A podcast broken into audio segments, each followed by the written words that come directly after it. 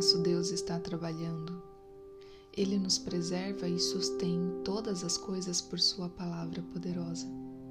Age em todas as coisas e governa todas as coisas. Da nossa respiração ao movimento de um grão de areia no fundo do mar, o movimento da terra e o limite das ondas, a alimentação dos pássaros e o desabrochar de um campo florido. Nada disso caminha na independência ou acaso. O Pai mantém tudo em harmonia, nele tudo subsiste. Mesmo aquilo que às vezes sequer paramos para pensar está sob o seu senhorio. Recorde comigo algumas perguntas feitas a Jó. Onde você estava quando lancei os alicerces da terra? Responda-me se é que você sabe tanto. A chuva tem pai? Quem é o pai das gotas do orvalho.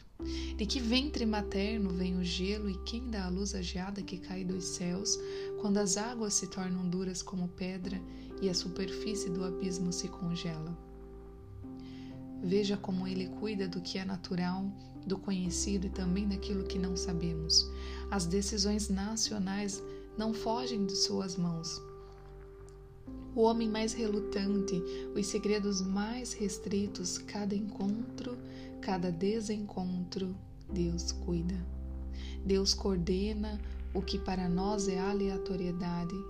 Assim podemos confiar, pois sabemos que Deus age em todas as coisas para o bem daqueles que o amam, dos que foram chamados de acordo com o seu propósito.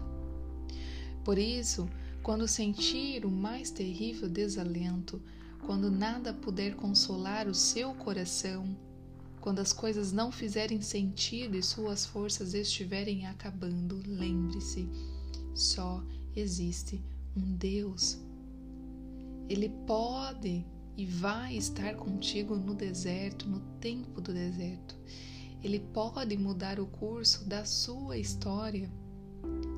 Ele pode não acabar com a sua fome, ele pode demorar a saciar sua sede, mas esteja certo de que Ele sabe o que está fazendo e conhece como ninguém suas angústias, o seu coração.